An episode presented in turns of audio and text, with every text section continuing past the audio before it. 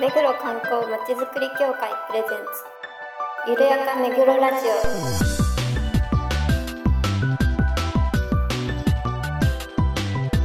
この番組は目黒に関することをゲストを交えてゆるやかにお届けする観光トークバラエティです。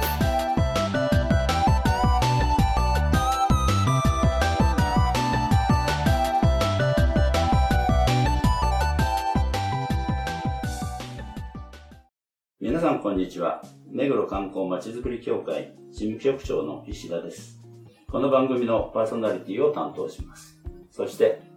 番組アシスタントの石倉です皆さんよろしくお願いしますそして事務局の田中です。そして、はい、井上です。よろしくお願いします。はい、よろしくお願いします。さて、今回は記念すべきはい。おおー、気がつきましたね。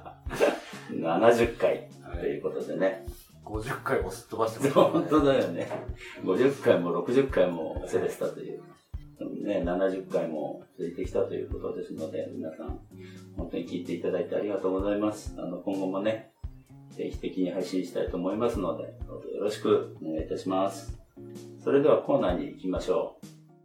ゆるめぐゲストコーナーコーナーでは目黒に関係する方をゲストにいろいろなお話を伺います。今回は昨年の9月に開館20周年を迎えた目黒パーシモンホールに局長と田中がお伺いしました。それでは簡単に目黒パーシモンホールをご紹介します。2002年東京都立大学の跡地に目黒区の複合施設目黒区民キャンパスが誕生。その中にあるホールは界隈の地名柿の木坂にちなんで柿を英語にした目黒パーシモンホールと名付けられ区の芸術文化発信の拠点として広く親しまれていますはい、それでは、あの、公益財団法人、目黒区芸術文化振興財団事業課、事業係長、小比類巻吉野さんのインタビューをお聞きください。えー今日は、えー開館20周年を迎えました目黒パーシモンホール、えー事業係長の小比類巻さんにお話を伺いに田中と伺っています。どうぞよろしくお願いいたしますよろしく。お願いいたしおます。忙しいところすいません。ありがとうございます。えーパーシモンホールね、早いもので開館20周年、今年度はね、迎えたということなんですが、まあ、まだ2つ、えー記念事業があるということはい。ですけれども、まあ、これまでちょっと振り返ってみて、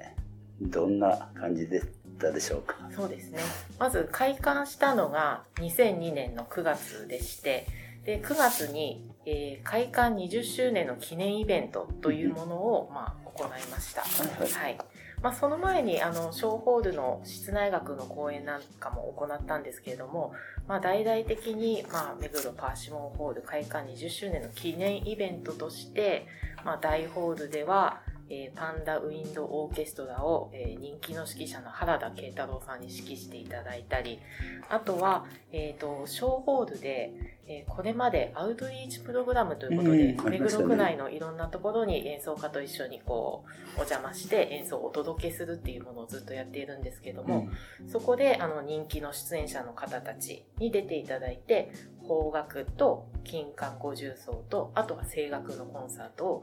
3種類ワンコインで行ったりあとは大ホールのホワイエーがあの光がすごく入ってくるあの素敵な空間なんですけれどもそちらで0歳からのお子さんとお父さんお母さんたちが一緒に聴いていただけるようなコンサートっていう形でもう本当にいろんな年齢の人がいろんな楽しみ方を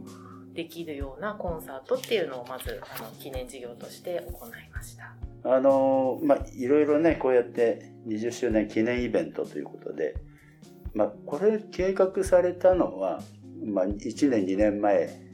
みたいな感じですかね。えー、2年ぐらい前からこう具体的にどういうことをやるかとか、うん全体どういう構成にしようかどういうジャンルを入れようかみたいなことを考え始めて、うんうんでそれぞれがこうアイデアを出し合いながらこう決めていったっていう感じですね。はい、やはり皆さんでディスカッションしながらって感じですかね。すね。なるほど。そういう中であの公的なホールということでねそれなりの使命がえああろうかと思うんですけど、これまで20年、まあ20年いらっしゃらないかもしれないですけど、を見見て、最初から考えると、あ、随分変わってきたなっていうようなところあるんですかね。そうですね。まあ、あの、最初はやはり専門員という方がいいてうん、で、あの、その方の、まあ、指導を我々こう、若い者が受けながならこう学んできたっていう形があるんですけれども、もう今ではあのこう財団の職員がもう自主的に自分でこう提案をしてそれをみんなでこう揉んでみたなないるほど。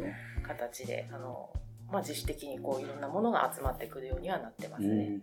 それだけ育ったっていうことなんですか？そうですね。は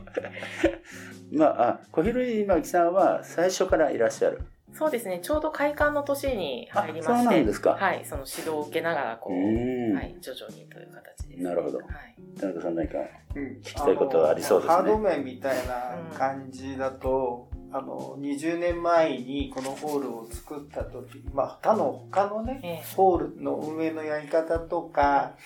並びに建物の当時、あの、こういうホールできる、なんか、最いろんなところで作られてたりなんかしたんですけど、ハード的には、ここ音質とかう、ん。そういうのはどうですか、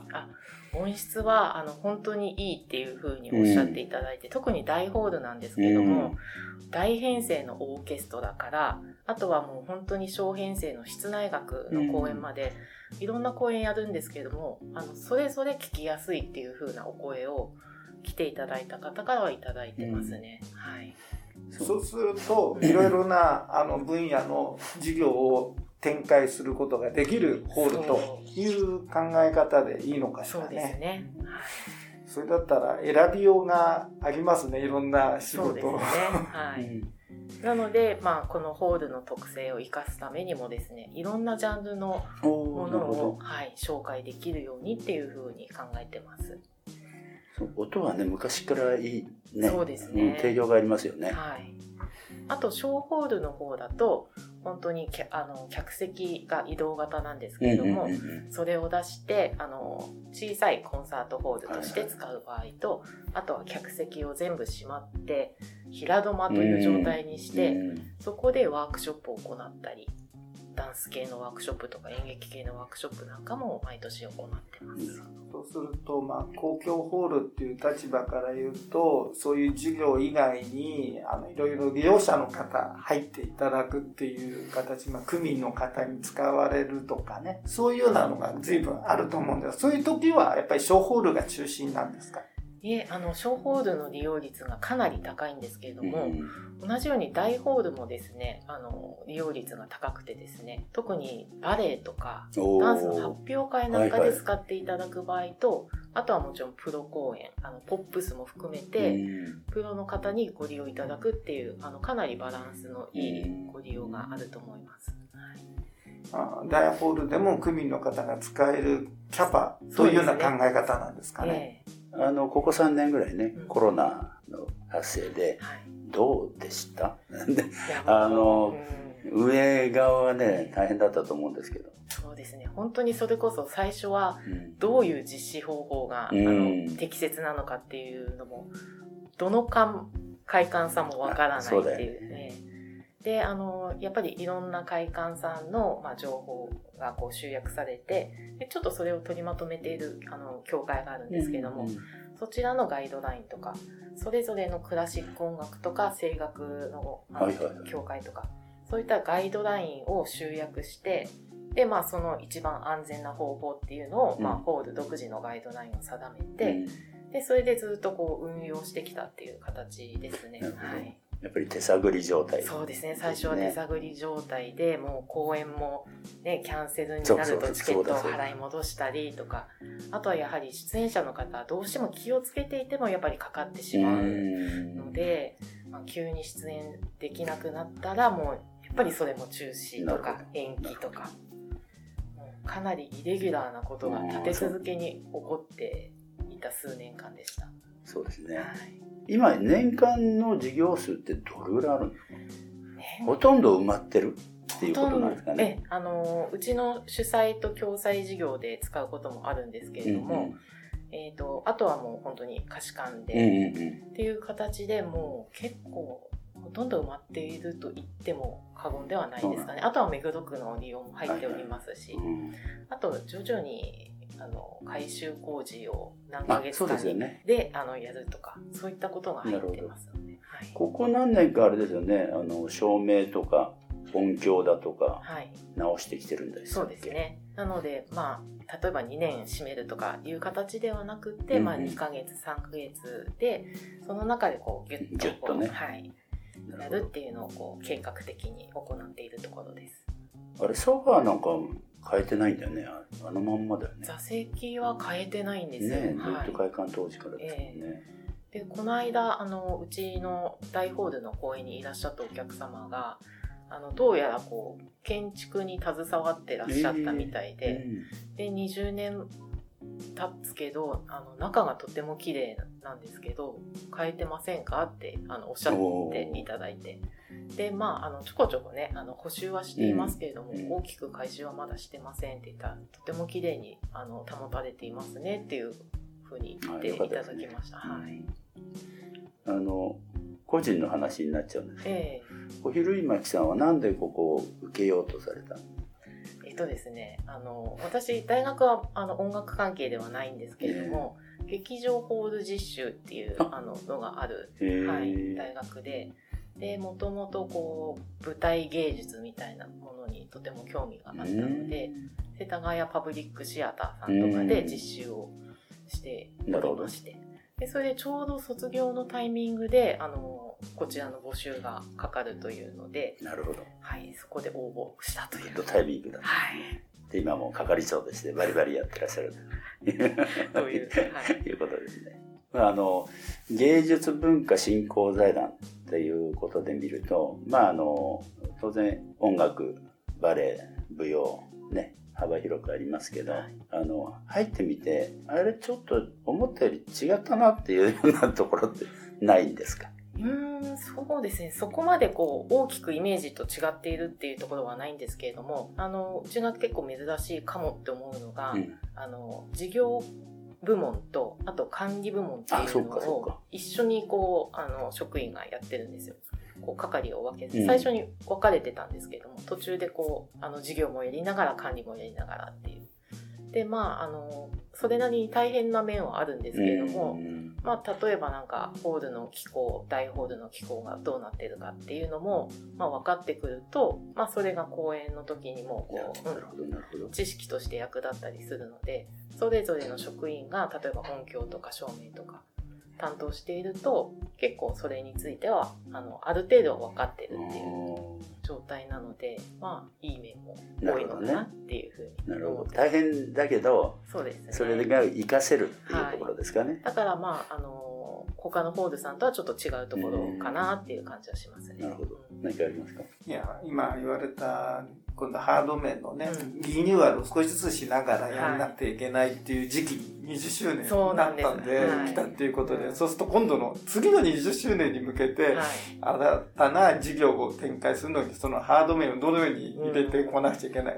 回収を入れてこなくちゃいけないのかっていう、非常に計画立てるの大変ですよね。そうですね。なので本当にもう補修業者さんとあと目黒区の担当のあの方たちと本当にどういうふうに回収していくかとか。あとお客様にあんまりね影響が出てもっていうところもあるので、まあ、よりこう短縮して実施できるようにとかいろんな計画を立てて立てながらや やりながらみたいな感じで進んでいってる感じですね。であの今ほら目黒区も90周年じゃないですか、はい。で今度10年後に100周年っていうね、え。大きな節目を迎えるそうするとパーシモンも30周年はい。を同時に迎えるそこに向けてなんか計画みたいのってあるんですか？そうですね。あのやはりずっと続けてきていることっていうのがありますので、あの例えば若手の演奏家のシリーズで今回もちょうど目黒区の区政90周区政おーうんなるほど。90周年。未来の音、はい、というこうシリーズがありまして、うん。はい、で若手の演奏家の、まあ、ショーホールでリサイタルをやるっていうシリーズなんですけれども、うんそれが、えー、とずっと続いておりましてでこのガラコンサートっていうことでこれまで出演していただいた方の中で、まあ、特にこうご活躍されている方にそれぞれこうオーケストラと共演していただくっていうコンサートがあってでこれがあのちょうどこの両方の記念事業として、はい、実施することにした。ガラってどういう意味があるんです祝祭的お祭りというか、うん、だからちょうど本当に、えーと、20周年と90周年を祝うという、ね、意味合いが含まれてますね。えそれはあこれからですね。3月4日。3月4日。大ホールであの読響さんっていう、はい、なるほど。オーケストラと一緒にそれ楽しみですね。そうですね。とても華やかだと思います。やっぱり続けていくとね、あの、それぞれの、ね、皆さん演奏家も育ってるっていうか、はい、ね、ね、成長が見れるでしょうし、はい、あとやっぱりうちのホールにあの親しみ持っていただいてる方も結構増えてきまして、でそれでやっぱりこれまで関わっていただいた方にもう一回出ていただいたりとか、または新たなものを紹介したりっていう、まあ、いろんな形であのプログラムが組み立てられればなっていうふうに考えてます。売り込みなんかには来るんですか？あそうですね。いろんな形であのこちらからあのご出演をお願いする場合もありますし、うんうん、ご自分であのお話を持ってこられる方とか事務所とかも。な,、うん、あなるほど。こんなことを聞くとどうなのかななんて思っちゃうんですけどあの中目黒に東京音楽大学が出てこられてから、うん。はいはい、こちらのホルンの技量の出身の方とか、うん、そういう方技量されることとかあるんですか？あありますね。あの一応可視館のこう予定表なんかを見てると、まあ、東京音楽大学のなんとかかの利用とかなんか入ってますので、うん、こちらも利用していただいてますしあとはあの昨年実施した「あの目黒で大工」っていうずっとシリーズで続けている公演があって、コロナ禍であのこれまで100人以上の合唱団集めてやってたんですけども、やはりね、100人が今、ね、舞台に乗って歌うっていうのがもうできないので、ね、もう本当に少数精鋭で、まあ、区民20人と、それプラス、やっぱりちゃんと勉強されている音楽大学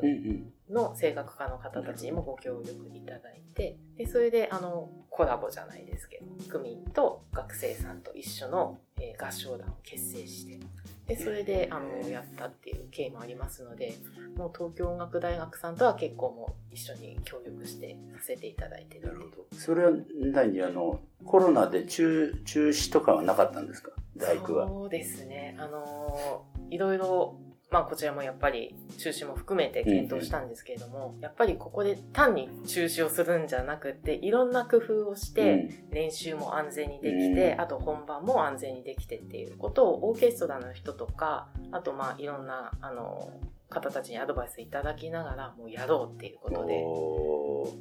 すごいですね。はい単純に中止っていうのはちょっとね。なるほどね。それでも継続できたのは大きいですね。はい、そうですね。このね、はい、みんな中止中止なってる中でね、継続したっていうのは。そうですね。特にやっぱり合唱っていうのがやっぱり難しい。うんあそうですね。大きな声出すからね。なるほど。コヒッピンマキさんはご趣味とか何かお持ちなんですか？趣味ですか？なんかいろいろあるんですけど。おおいいですね。自分でずっと稽古続けてるのはお茶茶道をやってます。なるほど、裏の方ですか？裏です。はい。そうするとお花とかも？そうですね。お茶のお花なんですけど、うん、そういうのは先生に教わってやってます。じゃあお休みの日っていうとお茶立ててそうですね。気持ちを落ち着けるみたいな、はい、ああいいですね。他には？いろいろあるっていう他には いろいろライブに行ったりもしますしあと友達と美味しいものを食べに行ったり、うん、はい、飲みに行ったり。あれ、ご出身は沖縄？いや、違うんです。あの、この名字って青森県の三沢のあたりなんですよ。よくね、沖縄ですか？ってあの聞かれるんですけども。あ、そうなんだ。そうなんです。へえそれは知らなかった。失礼しました。いえいえ。でもまだまだあれですね楽しむことがあっていいですね。今後の抱負は何かありますか、はい。えー、今後の抱負ですね。あのー、まずはやっぱりいろんなお客様にこのホールを、まあ、新たに知っていただくっていうのもありますし、あとはもう本当にこのホールの公演だから来ていただいている方っていうのはやはり20年やってるとありますので、その方たちに本当に心底楽しんでいただける事業っていうのをホール中心に展開していくっていうことを続けていきたいっていうのと、あとはやっぱりこう演奏家自身をま、支援したりっていう形もあの継続していきたいなっていうふうに考えてますね。あの区民の方も自分で、ま、活動できるしここで育っていく演奏家もいるし、まあ見て聞いて楽しいとかなんかそういう拠点として、まあ、より親しみを持っていただいたりあとはなんか新しく知って通うようになってきていただいたりっていうのが広がっていくといいなというふうに、はい。そういうふうにしようとすると、やはり情報発信っていうのも、すごく重要になってくると思うんですよね、はい、最近はもう SNS にすごく力を入れていて、うん、いいですね。Twitter と Facebook と YouTube なんですけども、うん、まあ今年、今年度は20周年っていうこともあって、かなり映像を残してるんですね。うんで、その様子を YouTube で、まあ、期間限定っていうのもあるんですけれども、ど。上げていって、で結構1ヶ月で1万8000回視聴があったりっていう、ね、そう、まあ、いわゆるバズるみたいな 動画も出てきていて。それすごいね。はい。やっぱりこう、こういうね、チラシを作るっていうのも大事なんですけど、まあ、ツイッターとかあの SNS 使う方も本当に増えてきてそうですね。で、まあ、結構上の年齢の方も見ていらっしゃるので、うんうん、まあ、そこは結構力入れているところですね。そうですよね。はい、で先ほど見るとあの職員さんもねお若い女性が多い、ね、多くなったなと思って見てたんですけど、はい、やっぱり代替わりして、うん、あのまあ、係長はそれなりに大変な 文面もあろうかと思うんですけど SNS なんかはとっつきやすいかもしれない、ね、そうですね、うん、本当に写真が撮るのがうまい職員がいたり、あとやっぱり絵文字とか。そうなんだ。やっぱりこう私がやるのとは全然違うなっていうところがあるので、お願いねっていうことが多いですね。いいですね。はい。何かある？いや、あのまあ、音楽もね、多種多様だし、ポピュラーからいろいろあるし、それ以外にもね、ショーホールなんか使いながらだと、落語とかね、そういうのもあるかもしれないし、ねはい、こういうのもね、どんどんいろいろやられるということがやっぱり考えられていくそうですね。あのやっぱりジャンルがバランスよくっていうのはすごく考えていて、まあ本当にいろんな年齢の方とか、うん、まあいろんな、まあ、条件の方も楽しんでいただけるっていうものをバランスよく、うんね、やっていくのがやっぱり公共ホールの使命かなっていう感じに考えてますね。もう満員になるぐらいね、即完売っていうようなあそういうものも、はい、増えてますもんね。ありますね。で最後になりますが、何か PR することがあれば。PR する。はい。はい。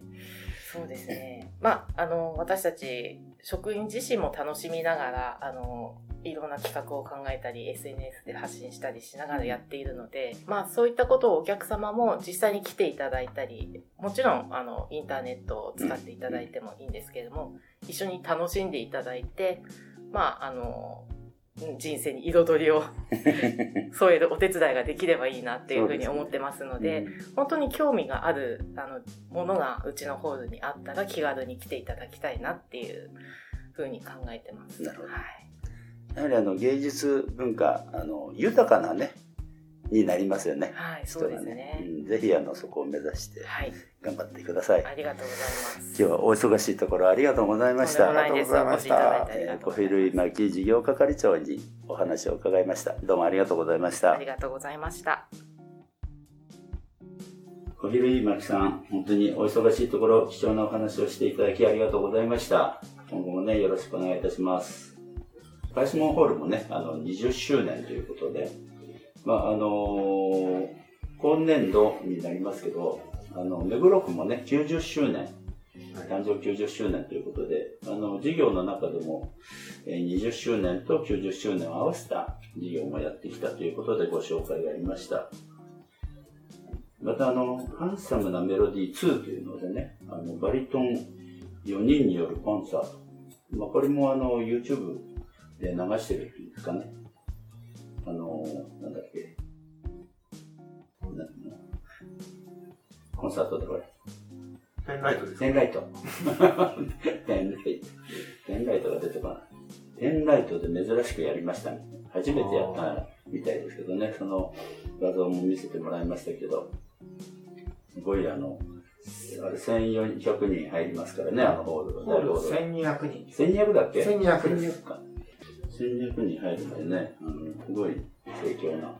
コンサートだったようですけど、田中さん久々に行ったようですけど、そうなんです。あの、私、目黒区の方にいた時にですね、ホール作るとか、そういうような時に、ちょっと、ちょっと携わってたことがあって、当初はね、今、席数言いましたけど、必要なのは2000席のホール必要だっていうふうに言われてたのに、2000席はできないで、1200席のホールが大ホール。まあ、1200席っていうのは中ホール級ですよね、下手すると。地方だと今3000人ぐらい入るでっかいホール作るのが流行ってた時期だったんで、だけど目黒だと2000席できるかねなんていうような形だったんですけれど、1200で逆にそのために音響はいいホールができたみたいですけどね。なんでできなかったんでしたっまあ、いろんな医療と地域け上の法律。上うんっていうこと？小ホールと合わせれば2000とかでいいなまあ、小ホールはね、200なんで、あの、小ホールっていうのは、あの、可動式のはい。ホールなんでね、なか座なか席がね。座席が、うん。だから演目が全然違うような感じで作らないといけないんで、だからそういうところは、あの、主催者側も借りる方も大変なのかななんて思いますけど。まあ、あの大ホールもね、本当に幅広い演目で、落語から、オーケストラから、えーバレエから、ね、舞踊まで、まあ、あと映画ですか、毎日映画祭とかね、はい。あの最近はやってますけど、本当に幅広いね、あの利用のされ方してるなということでお話を伺いました。石倉さんはパーシモンっていうと何か思い出ってありますか？なんか説明会とかで何度か行ってますけど、うんあのコロナでめっきり行ってないですね。うんそうだよねなんか坂が、坂の上だから、ちょっとなーっていう。ずーっと上りだからね、はい駅から。僕はあの、イツコム時代は、毎年、成人の日の集いのあ、そっか。ロケにカメラショ取ップ材に行ってましたけど、今年は、なんか、二十歳の集いになって、ややったんですよね。やりましたね。成人のね、あの、年齢が変わったので、そうです。うん、18歳になったんでね。ということで、ね、あの、パシモンホール、今後ね、あの、10年後には30周年と、それから目黒区政100周年ということでね、来ますので、いい事業ができればいいなと思っています。ありがとうございました。えーっと、来たら1月22日には、第2回、目黒観光検定がオンラインで開催されます。ね、受験、あの、申し込みしていただいた皆様ありがとうございます。今の、ね、日々お勉強のところだと思いますけれども、1月22日10時から、えー10分前にはね、入れますので、あの、ぜひ最後まで気を抜かず頑張ってほしいと思います。また、あの、合格した時にはね、えー観光検定合格証を3月にはお送りしたいと思いますので、えーぜひ頑張ってください。はい、それとあの、えーお待たせしました。都市伝説ツアーズ in 目黒シーズン5、えー昨日、えー特報ということで、あの、予告がね、配信されましたので、ぜひご覧ください。それから会員の皆様には、えーとご連絡ですが、今あの募集しております、えー会員還元事業、2月18日に駒場周辺で行う予定です。えー申し込み締め切りが、えー1月27日となってますので、ぜひあの多くの会員の皆様お申し込みください。駒場のお東京大学の校内、それから、えー三田用水、えーあと先端券、東大の先端券を見学した後に食事等もついてますので、ぜひご参加いただきたいと思います。協会の会員になると、そういったうん還元事業に参加できるこれはあのことです会員さんへの還元事業ですけどね、限定の事業ということになります。まだ会員じゃない方もぜひね、ご入会ください。はい、ありがとうございました。よろしくお願いします。番組では皆さんのご感想、ご要望をお待ちしています。メールアドレス、ゆるめぐ、アットマーク、めぐろ、ハイフン、観光 .com までお送りください。それではまた次回まで。さよなら。さよなら。